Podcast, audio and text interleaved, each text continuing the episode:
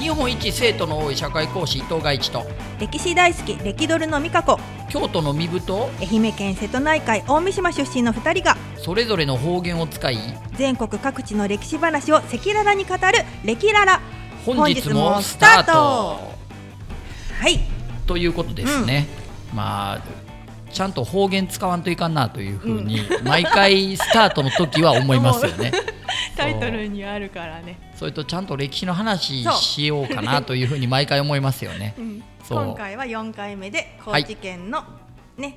最高知県の三回最終目編あ、うんそう高知県の3回目です、んそう3回目なんで最後に帳尻合わせようと思ってちゃんと歴史の話をしようとしましょう、ねえうんでこれなんかパンフレットをそうそねもらってきたんですえーとよ取ってきていただいて、これな高知家ってういうものですか、高知家と書いて高知家ガイドブックっていうのをもらってきたんですが、はいこれねあの高知はみんな一つの家族じゃきっていうキャッチフレーズで、あのー前はこう広末涼子さんが尾崎健一と一緒にこの高知の高知家の PR してて今は島崎和歌子さん、うんはい高知出あ身僕の同い年同い年あ本当に島崎は和歌子さんが高知の姉さんっていう役割で、あーそれで今島崎和歌子さんが結構この高知県の今 PR してるへーだから高知行くと本当あったかいでしょう高い知の人っておあったかいあったかいだからあのそう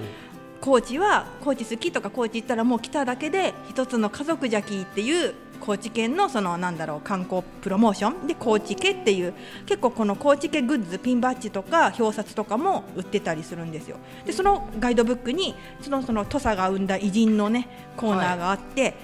そ載のってねんなちょっと歴史の話をはいガチ先生とやっていこうと。と思いますそうですね、うんなんかまあいっぱい載ってるけどこれなんか写真で銅像がたくさんあそうね高知銅像多いですねそういえばその偉人のやたら多多いいそうやっぱ桂浜の龍馬像は有名ですけ有ど、名です大よねきいけど、うんでもあの梼原に、うん高知県のあの龍馬が脱藩した道のゆ梼あー原にもはいはい維新の、あの像維新の門って言われててなんかね維新のその脱藩した六獅子のうん銅そ像んがなある有名じゃないい人もいるんですよねいるいるいるあそこね、うんそうそうあいるいるそうまとめてこう立ってるやつあり那ますよ須ね慎吾とかその一緒にうんね脱藩したそうあれもかっこいいんですけどね、まあおー、それ以外にもこう高知空港にあるやつですねこれ吉田茂のやつ多分そうなんだ吉田茂の銅像吉田茂知ってます身総理長、あはい身長ね吉田茂すごいでかそうに見えるじゃないですかおー155センチしかないんですよへえ実はなのにテレビドラマ誰がやってたと思いますこれ渡渡辺謙さんです180以上あるやんけって もうちょっとちっちゃい人にしたらええのにとかって思ったんですあーでももそれを言うと大河ドラマ「龍馬伝」でうん高杉晋作を伊勢谷友介さんがあされてたけどでか高杉も153センチぐらいかなちっちゃいからちっちゃ長い刀引きずって歩いてたって有名ですもんねで座ってる写真し座かってる写真しか残さないないっていうねそうそうソビエトのスターリンと同じみたいななんかまあでもそれはしょうがないですねそう ドラマですからねえーそう、うん吉田茂は麻生太郎さんのおじいさんですけどもねそうねいやそうそういやすごいこう、うんこう高知空港のねこう銅像があって、うんまあ、他はこうどこにあるのかはいまいち僕はこうあんまり分かってないんですけうどんも、うんうんまあ、でも有名なこう野中健山っていう、はいまあ、朱子学者なんですけれどもあああの私この方ごめんなさいあんまりちゃんと知らなかったそそんなにこれ日本史の受験生とかじゃない限りへーあんまり知らないと朱思う子学そう朱子学者なんですけどねへ南学派っていうののあの朱子学の学者なんですけど彼はそのの野山を環境保護をこうするっていうこう環境保全系で実は結構有名な人なんですよ。そうあのえーちゃんとこう山を保全しようというか、うんうねんあのそれにこう気を配ったっていう環境問題で最近注目度が高い人なん時ですよ。代は江戸時代です。江戸時代幕末の頃いやより全もっ然と江戸前江戸時代の前半ですじゃね。あ後だあ後じゃなあいで前半だですね、はいはい17世紀の1600年代の人なんで、ほう環境問題で結構有名なんですよねへえ最近そう龍馬だけじゃなく龍馬だけじゃ ないそう全然もうねまああとはまあ有名な光明が辻のはい山之内和豊、山内さんうねんあの静岡の掛川の方ですけれども、あのここっちにね土佐に入ってきてっていう、山之内家のこうトップ、まあ、山之内って言ったり山内って言ったりいろんな言い方があるんでしょうけど、僕はまあ日本史の先生なんで山之内というふうにああいう癖をこうつけているというか、そうまあ子孫はね、まあ、山之内幕末の山之内陽道みたいに飲んだくれとかも いるけ ど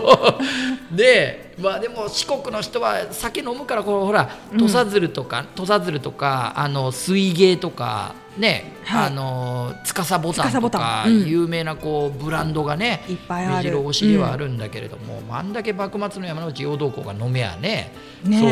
そううん水芸とかね水芸ね、うんそう水芸こうほら播磨屋橋のあの交差点のところにこう水芸の看板がボカーンとこうあそああったりなんかどうしてもなんだろう土佐鶴とかあの司ボタンの方がこう東京とか住んでると有名みたいに思いがちだけれどもあー水芸はかなり有名なブランドですよね、うん向こうではねそうですねそうそうですけどもまあまあ、まあ、山之内家竹地随山も竹地半平太って言ったりもしますけどね土佐勤皇党を作ってね龍馬とちょっと縁石関係にあそうる遠い親戚ですよね、あの家お遍路で僕歩いてた時ああやっぱりこう実家あるじゃないですか行きましたあ行私ったも、んんそう普通のなんかあれですよお家ねでしかもね、あでもこれあれかな今もそこにそう住んでる人がい普通に住んでてるでそこの 住んでる人の名字言っちゃダメだけど、うんあのそうあのそう言 うそう僕も今迷ってそう、うんあれなんですけどそうそう普ちょ通っにと住んでる人がねそうそうそうそうでそうもそのあのだから住んでるからでもちょっと見せてもらって縁側とか多うんう分ん当時のままなのかな、そう残そうってそうてそうそうだからあの竹地随山があの処刑される時に、まあ、龍馬伝とかでもあったんですけど、と妻の富さそうんと富さんねうんこう別れてで富さんが、その随山があの牢屋に入ってて、あのね、寒くて大変だから、それを富さんが自分で、なうん寝る時も布団かけずにそう縁側かけでずに寝たりしてうんこう。うんうんっていう体験してるうんシーンがあって、うんそれが、あなんかもしかしたら本当にこの縁側で富さんが寒い中その随山のこと思って寝てたのかなとか思うとそ泣けるっ泣てけいるう。あそこ泣ける泣ける。おあのお墓も近くにありうんあるんですよね。そうそうそう、んだしあの家の入り口がほんまに昔ながらな感じじゃないですか、あすごくこうなんだろうこう高知市内に植木江森の家も残っててまた違う名字の人が住んでるんですけど、うんうんそこもでそこはごく普通の家みたいな風になってるんだけれどあーその今今風っていうか、まあ、昭和風というか、みたいに見えるんですよでも竹津井さんの家ってほんまに幕末みたいなそうままだまだそ雰の囲ま気でますよ残っねてる。入り口の道とかもねそう。そうだから本当に、うんまああんまり観光客押し寄せたら向こうの人そう迷惑大なん変だでけそどうお墓参りとかねその、ねそう行ったりして、そね、うそうそうそう有名なスポットでございますが、であと、まあ、板垣大輔はこれ当たり前というか、うんうんまああのね、岐阜にも銅像、まあ、岐阜事件でこう刺されたそう時あののね板垣シストも自由はしせずって言ったのって岐阜なんですよね。そうそう岐阜私なんかそう東京かとなんか勝手なイメージで思ってあそうてでこの間岐阜に行った時に、はいはいそうあのそのそうそれを知ってその場所を知って金華山の下のそねうそうそう岐阜城の下あののね岐阜城の下にまさにそれがあってあここでだったんだと思って愛知県の小学校の教員に刺されたんですよ演説会の時に。あーでそれを、えー、と担ぎ込まれて手術したにまだ20代だった若い医者が後に東京市長とか内務大臣とかになる後藤新平なんですよね実はう。ーんそうすすごいなと思ってその偶然が。うんうんうんそうあの初代満満州南満州鉄道の総裁にもなるんですけどその人は、後藤新平っていうのはだからそういう偶然もあるんですけどそうそうあれは岐阜県なんですよね。ね岐阜だったそうまああのセリフを本当に言ったかどうかは、多分ね言ってないと思う。おおーとかそういやい 言うわないもんだったと思うけど。かっこいいあのね板垣大輔といえばそのそうあれですね板垣大輔といえばそれと、あとは、えー、と伊藤博文やあ井上薫が三井から引っ張った金で、うんうん後藤翔二郎と一緒にフランス旅行に行ってあーそこで初めてルイ・ヴィトンを買ったっていうのが有名ですよね。そうなんですよねあのそうトランクが私どこかで見たな、そのトランうんクそうそうそうでそうイニシャルが入ってるような板垣大輔ので板垣大輔のねあともうなくなっちゃったけどだからかな高知はルイ・ヴィトンの路面店があったんですああっよたあったあの、えっとね駅のあの前の通そうりですよね今もう多分なくなっちゃったあうもうんそうそうないんですか確かにねなんか不似合いっちゃ不似合いでしたからねなんでここにみたいなところにそうヴそうそうィあトンったあったありましたよねあったあった今なくなっちゃったけどそう駅前う通んりにね、そうそうで慎太郎だ中岡慎太郎中岡慎太郎いいですよねもそうだって本当は多分龍馬より薩長同盟とかうんそう慎太郎ですからそうね。実はこっちですからね ね龍馬はやっぱり目立っちゃうけどうん先にそういうふうなねか多分考えてたりだからちょっとそなんかそ損な役回りと言ったら申し訳ないけどうんでも中岡慎太郎記念館もあってね高知はあそうそうそうそうそうすごくいいですよ。ううん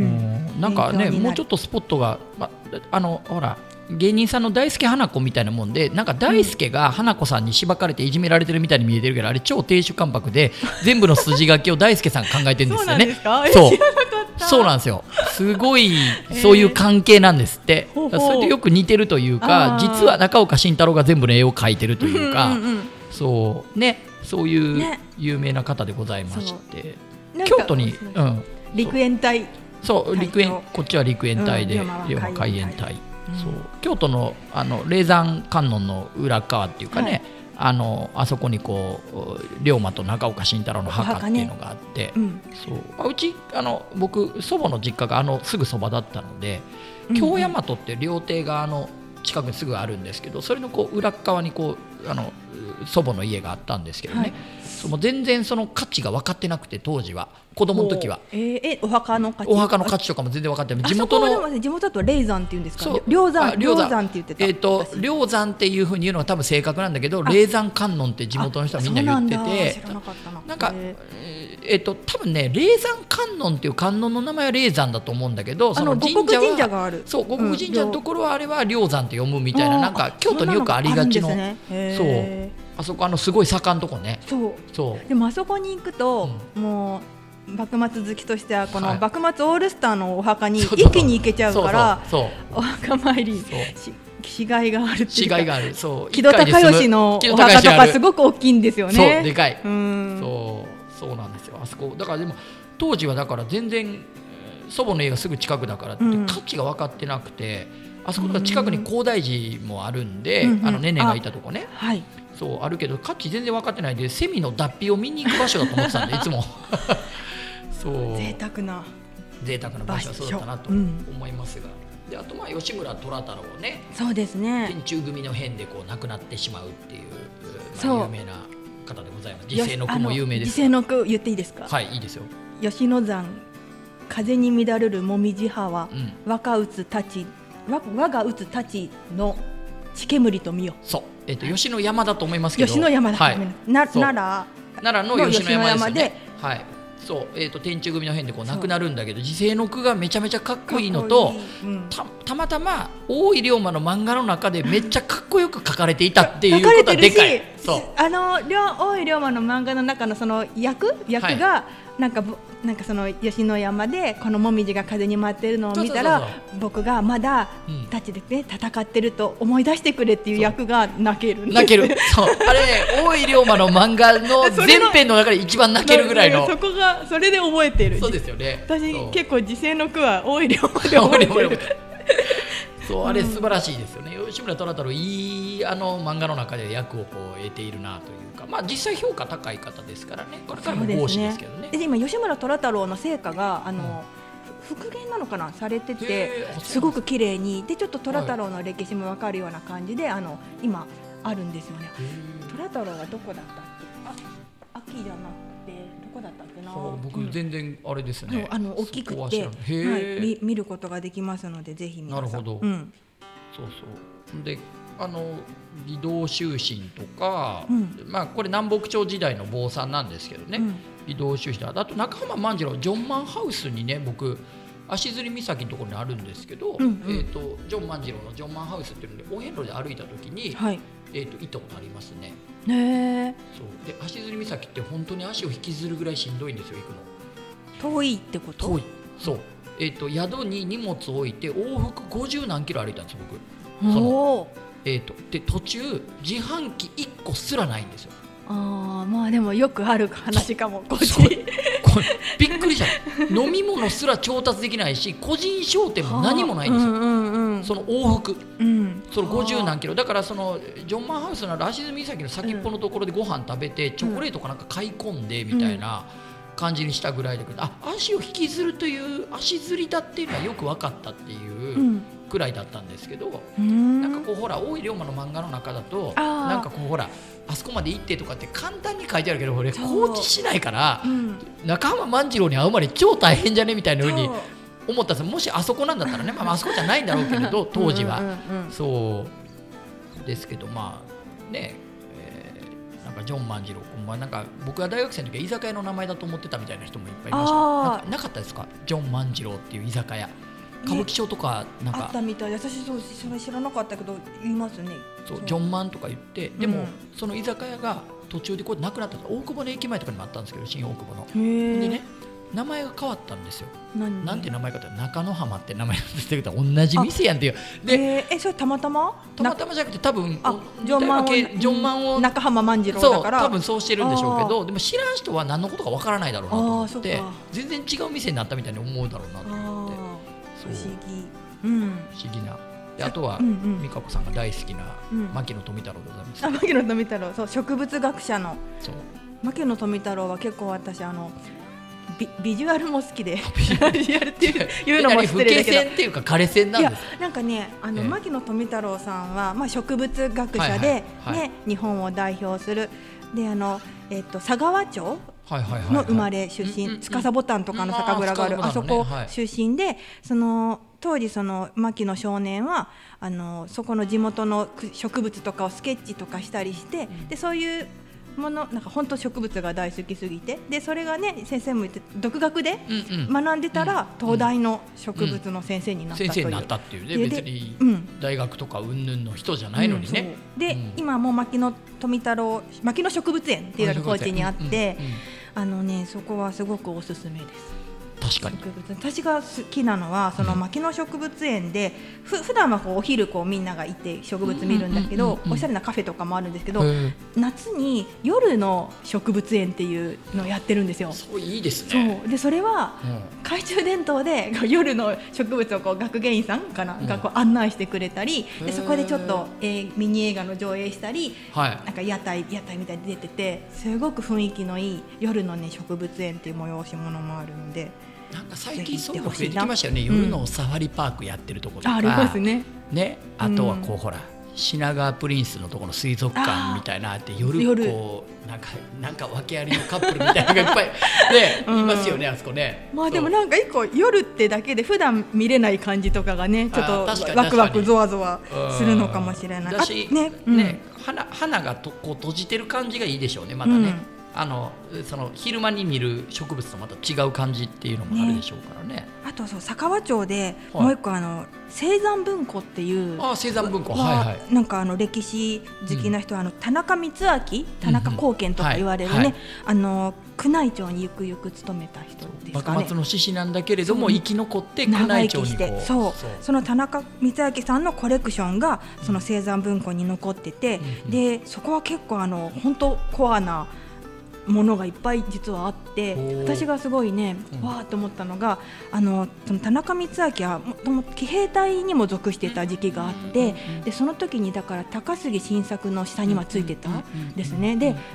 ないつまで生きたんだろうすごい長生きしたから、結構うんかなり長いです明治も生きてますよあね全然だからそう全然明治の時に田中光明が講演した肉声のテープが残っていて、うんうんうんその中でその新作の話題をね高杉晋作の話題をもう普通にね、ええしてるんですよだからへえ僕が高杉とこうだった頃にはとかっていあーうそれが残ってるからへえなんか私ちょっと鳥肌でうんなんかその。まあ言っても幕末って150年ぐらい前の話だから近いっちゃ近いんだけど、はい近い近いうんでもそれでも偉人ってイメージがあるじゃないですうんあかるある歴史の、はもうね情の人って思ってるからそれをこうつい先日までその生きてて一緒に過ごしてたっていう田中光明が喋ってるそれが残ってるのテープが残ってるテーテーププってい言うっかたら聞かせてくれるへ。え、うんあそうなんですかそれはすごいですねそうでそれでしかうもんその,、あの星座文庫の人が紙に起こしてくれてるのとかもへえもらっちゃったりしてえあそうですかさすが観光特使だけあって そうなあるほどそこはね結構実はお宝の宝庫であんまり知られてないやっぱりそうの、んね、坂本龍馬記念館とか、うんうん今高知は歴史民歴史文化み歴史民族歴民歴史民族うんうん博物館が今高知城の目の前にそうそう新しくできうんてたそう素晴らしいのができたから、うんうんそうそういうのがねあの話題にはなりがちでそこも素晴らしいんですけど生産文庫もね実はいいのでうんなるほどっていう話です。それも言ってほしいとうんうんいうことなわけですよね、 はいはいそんな感じかな高知の偉人は。まあ偉人はそんな感じです、うんでもいっぱいほらせパンフレットを持ってきてるんだとあそうそうちょっとずつこうあとちょいだけ時間あるからもう、うん高知家ガイドブックそれは何ガイドブックですかあこれはそのこれは龍馬の休龍日ねうあーん、なるほどあそっか龍龍河洞の話とか、ああ、そうそう龍河洞だからかなりよくてあのね弥生土器がうん、鍾乳洞と一体化してる神の壺っていうのがあるんですよほあ歴史となんかそういう地理がこう合体してるみたいな鍾乳洞の中にたまたま弥生土器が組み込まれちゃってるというか偶然へーそう神の壺っていうんですよそれその神秘的な鍾乳洞日本三大鍾乳洞の中の一つと呼ばそうそうそうそれうるで龍河洞そうもう一個はあもう、えっと、山口県の秋吉洞とそうえっ、とあとはあとどこだ岩手県龍泉洞じゃないですかははははあの地底湖で有名なほうほうほうそうだと思うんですけど、えー、私だから龍河洞はまだ実は行ったことがなくて龍河洞は、うんい行ってみなきゃあの秋吉堂と僕両方行ったことあるんですけど、うんうん秋吉堂に比べてまず観光客が少ないからなんか雰囲気があるというか、あとねねちょっと探検っぽい感じ、だから観光地っていうよりも洞探窟検してる感じ探検みたいそなう感じなんですねそういう意味ではかなりおすすめなのでそう僕はねそう龍河洞はそうあとはそうあグルグルメ高知のグルメ四あ万十あそう川高知のグルメ私あの、まあはいたたきは有名ですけどええあのウツボの唐揚げが好きですああ食ったわ僕、うん早川っていうちゃんこ料理屋で食った帯屋 町の、あんまりウツボってね、うん、こんこっちじゃ食べることないけこどっちで食べないけど高知は割とウツボもたたきにしたり、うん唐揚げにして、うん意外とそんななんか骨が多いのかなとか思うけど全然そうじゃなくてふわふわしてる感じウツボの唐揚げあと青さのりの青さの天ぷら青さのも美天ぷら味しいそう青さの天ぷもらちもちして、うんうん、泥目とかもあるし、うんいっぱい食いもんありますそもうんね。食には困らないですそう,、ね確かにね。これああと何これ。それは仁淀ブルー仁淀あ川の仁淀川のね、う仁淀ブルーね。そうこれこれほんまにいっぱい取ってきたん ですね。んそうそういろいおろ産節あそうあとあれね北川村ってあの中岡慎太郎出身のとこにモネの庭っていうねおあーのあモネのにそうモネの庭そっくりの庭。そうなのでこれちゃんとモネのフランスのモネのあの子孫の方から許可を得てえ最初ねこあの候補はね京都だったんだってえ。へー京都と高知がこう立候補したら、はいこのフランスの方が高知のこの自然をモネの庭みたいにしたいって言ってくれて高知になったって言ってましたすごいすごい。すごい綺麗なところなるほど、ど。えこれ柚子で有名なところあですそう北川村でですすよねで有名なところそうですよねですはいか。なるほど。まあとりあえずこれん全部取ってきて、もうここに置いて帰ろうかなみたいなぐらい。 すごいほんまにいっぱいあるんですいっねぱい。そう見るところすごいなが僕も最近行ってないからうんなんかちょっとついていけてない部分があるからうんこれ見てちゃんと勉強しようと最近ねネットがあるからと思ってみんな油断してるじゃないですかいつでもほうほう調べられるとか言いながらあー全然調べないからうんだうんからこういう紙媒体っていうのってやっぱりあったら見るから見る見る手に取ってしまったらねそう大事なことだなと思うのでそうまあ皆さんもだから興味持っていただければなと思いますけどもね高知城はね最近あのチームラボとコラあボーしはいて、猪子さんとこねはいはあいの東大の夜うんに、あのなんかなんだろうライトアップライトアップでうんちょっと面白いなんて言うんでしょうねその石垣にプロジェクションマッあーピプロジェクションンマッピングでいグろいろはい映したり、うんあのなんか卵みたいな形がこう綺麗になんかライティングされてたり不思議へなーそういうなんだろうプロモーション観光プロモーションもやってそういうのもてやってる、うんまあもともと子供が入るのが無料っていう良心的なお城なんですけどね、天守閣ただなんであそ子っか供そうよく行くと子供が遊んでましたけどね、うんうん、はいということで、なんかもう時間がねいい時間ですなもうまあうん3回にわたって高知県をやってきたわけですけれども、そうで次回ね、えー、と何県をやろうかなと思うんですけども、はいあのーまあ、同じ四国っていうことで、うんちょっと四国攻めようかなと思っていておうおうおうそうだからまあどうせだったらご出身の愛媛県でいいんじゃないかなというかあーへーと思うんですけどどう です、いや全然あのはいうん、その方あがありがたいけど私でも実はその高知は観光特使でもあり、はい大好きだから、うん結構こういろいろは話せたんです けど意味愛あんまり媛知らないはふるさとなんですけど愛媛もその東洋中洋南洋って分かれそうそう分てかれててるからね上からね、はいで私はその、まあ、東洋にはなるんですけどそのしかも広島寄りだったからちょっと島って特殊で。うん全部の愛媛の中はやっぱり行ったことはないんですよね、はいはいはいまあ、宇和島とかは行ったことあるけど、だからねどこまであれかなと思うんですよ多分ガーチ先生の方が詳しいかもしいれやないいやまあね まあでもね次回の放送まで下調べもできるわけだし、はい我々自体が、そう僕もまあお遍路で歩いた時のことを思い出してですそっねかいじろいゃろあと四国の話を四国の話で攻めていって、まあ、次そ愛れもい媛い県かなかなとうんはいうん思います、まあ、愛媛県を3回ぐらいに分けてまたやっていければなと思うんで、はいそれこ高知3回やって愛媛2回とかだと愛媛の人怒り出しますから ねそうなんやねんって通勤電車の中でね憤慨されてもしょうがないん で。ねはい、あとっ考という間えにております。うんはい、はい